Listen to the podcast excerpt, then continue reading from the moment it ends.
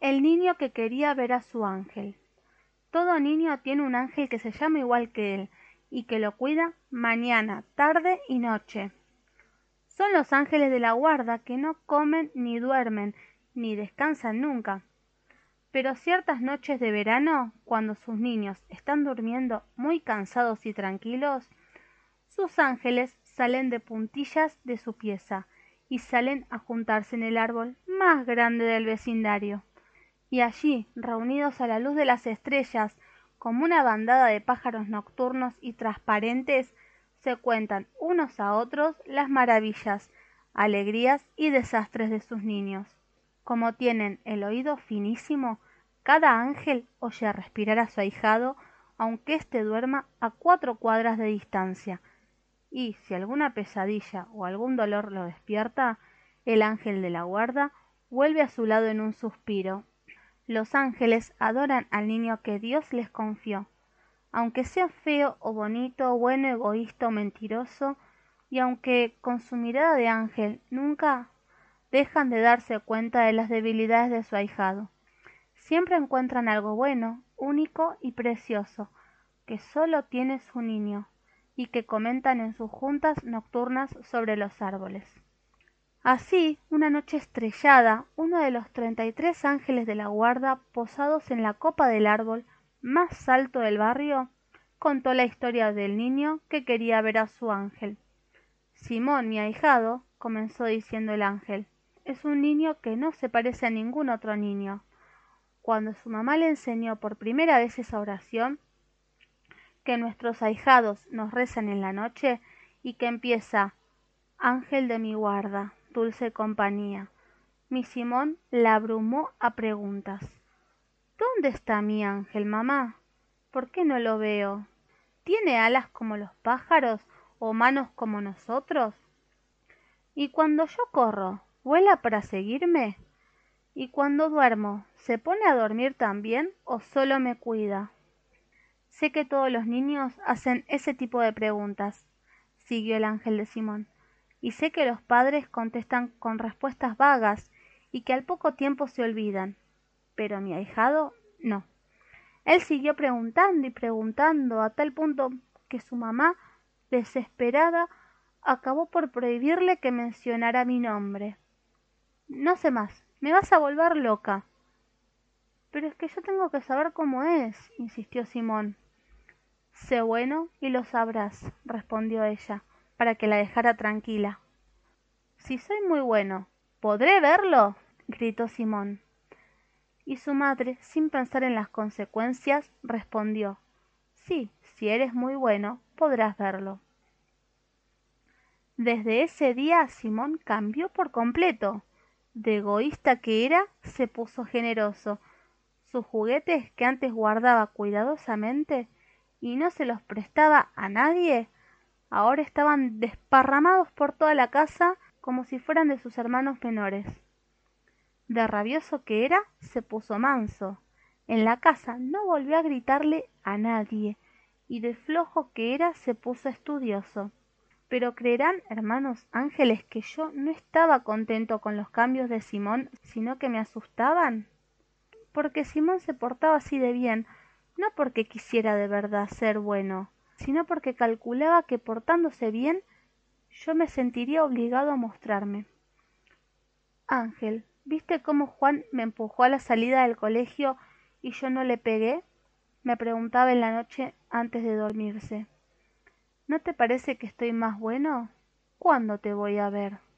Luego se ponía a escudriñar todos los rincones de la pieza como si yo estuviera jugando a las escondidas y como no me veía cada día, se proponía ser aún más bueno y leer el libro latoso que le había recomendado la profesora y ayudar a su mamá a ordenar la casa. Y pasó al fin lo que tenía que pasar. Sus compañeros se aburrieron de él y le dijeron que era un tonto que no sabía defenderse. Los profesores dejaron de interrogarlo, cansados de que siempre supiera el doble que los otros. Sus hermanos perdieron el interés en sus juguetes.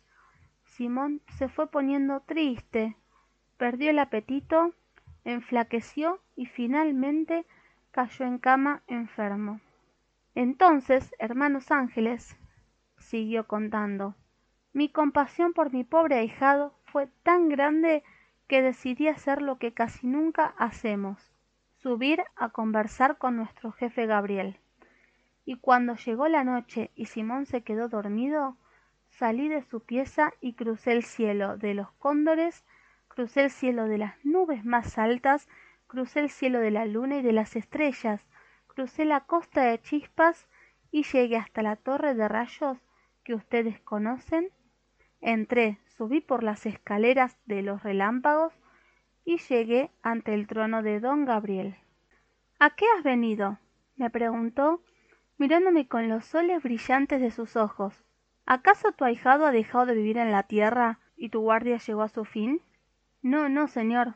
Mi ahijado vive todavía, pero está muy mal. Es por eso que he venido a pedirte permiso para aparecerme ante él. Don Gabriel se quedó mirándome, como si no entendiera lo que había venido a pedirle. Pero había entendido muy bien, porque luego de un rato que se me hizo eterno, me dijo No, querido ángel, nada de apariciones. Lo siento mucho. Vas a tener que descubrir algún modo completamente natural de ayudarlo, para que nadie pueda ni siquiera sospechar que lo ayudaste. Al oír esto, mi desaliento fue tan grande que hasta mis alas se opacaron. ¿Cómo iba a ayudar a un niño enfermo de ganas de verme si no me permitían aparecer ante él? Me quedé ahí con la cabeza agachada y en silencio ante el trono de nuestro jefe, hasta que se compadeció de mí y me dijo Ánimo, Ángel. Tu ahijado Simón es un caso raro, pero han existido algunos aún más raros en la larga historia humana. ¿Por qué no vas a consultar a los ángeles de los muertos? Más de uno debe haber pasado lo mismo que tú. Ni bien lo escuché, di media vuelta y partí. Había recobrado la esperanza, la luz y la fuerza de mis alas, y seguí camino hasta el monte radiante, donde van a reunirse los ángeles cuando sus ahijados mueren. Y allí, entre más chispas y centellas, me encontré con millones de hermanos, que reunidos igual que nosotros, treinta y tres en este árbol, conversaban sobre las penas y alegrías con los ahijados que les tocó cuidar durante su vida en la tierra. Allí escuché a los ángeles de San Francisco y Santa Teresa, aconsejando a los ángeles de Judas y de Pilatos cómo preparar su defensa ante Dios. Vi también al ángel de Napoleón, conversando con el ángel de doña Victorita, la dueña del kiosco de esta plaza que acaba de morir, al ángel de Beethoven con el de John Lennon, y al de Picasso con el de Gabriela Mistral. Pero como a mí me faltaba la pluma de oro que llevan los ángeles de los muertos, en un momento la infinita multitud reunida allí en la punta de luz hizo silencio y se quedó mirándome amablemente. Entonces, en pocas palabras, me apresuré en exponer el drama de mi Simón y pedí la ayuda de alguno que hubiera tenido un ahijado semejante. Los millones de ángeles se miraron, luego diez mil dieron un paso adelante, después cien avanzaron otro poco, finalmente diez quedaron frente a mí y se miraron. Y el último paso, hacia donde yo estaba, lo dio un solo ángel. Era alto y calvo, de ojos penetrantes, una enorme barba blanca y unas alas con un toque de rojo italiano en sus plumas. Mi ahijado comenzó Vivía en la tierra hace unos cinco siglos, y sus ansias por verme eran muy parecidas a las del tuyo. Y, creyendo equivocadamente que le bastaba con ser más bueno para poderme ver, no sólo se dejaba maltratar por sus pequeños amigos, sino que hacía sacrificios como caminar a pie pelado por un campo de ortigas hasta que se llenaban de heridas, o sobre la nieve hasta que se ponía azul de frío, y noche tras noche me preguntaba ¿No soy bueno acaso? ¿Cuándo te veré? Quiero verte, quiero verte. Entonces yo, desesperado igual que tú, pedí permiso a don Gabriel para mostrarme, pero también me lo negó. Volví a la tierra, desilusionado, pero no vencido. y pensé, y pensé con verdadera furia hasta que encontré una manera. Y un día, después de un fuerte temporal, cuando mi niño estaba solo en el patio de muros de adobe de su casa, me puse a soplar la gran pared que estaba empapada por la lluvia. Donde yo soplaba, el barro de la superficie se secaba y aparecía una mancha más clara, y soplando por aquí y por allá, fui dejando solamente algunas partes húmedas, las que vistas desde el lugar donde estaba sentado mi ahijado, formaron una silueta de un hombre, con dos inmensas alas oscuras. Luego di un brinco hasta el cielo, soplé las nubes, se abrió un claro azul y los rayos del sol cayeron e iluminaron la figura del muro. Mi ahijado levantó la vista, abrió desmesuradamente los ojos y comenzó a gritar El ángel. El ángel. Toda la familia salió al patio alarmada por sus gritos, pero ya las manchas húmedas del muro se iban evaporando, y nadie alcanzó a distinguir la figura alada. Sus padres lo atribuyeron a la imaginación. Los hermanos se burlaron y los primos le dijeron que era un loco, pero ese fue su remedio, porque sin importarle lo que le decían, desde ese día se dedicó con increíble perseverancia a pintar el muro trasero del patio para rehacer el ángel que ciertamente había visto. Nunca más me interrogó, ni trató de hacerme aparecer con sacrificios, pero con sus óleos y pinceles me hizo aparecer muchas veces a lo largo de su vida. Fue un gran artista mi ahijado Leonardo da Vinci. Esa fue la historia que me contó Leonardo, el ángel calvo con alas de aire italiano. Y apenas terminó su relato, una idea brilló en mi cabeza. Me despedí con tres besos que sonaron a música y partí volando monte abajo. Crucé otra vez la costa de chispas, descendí entre estrellas y atravesé las nubes hasta llegar junto al rostro flaco y pálido de mi ahijado dormido. Y por primera vez en mucho tiempo sonreí junto a él. Al fin tenía un remedio. Los treinta y dos ángeles que lo escuchaban, posados en el árbol, ni se movían. Tan atentos estaban al relato.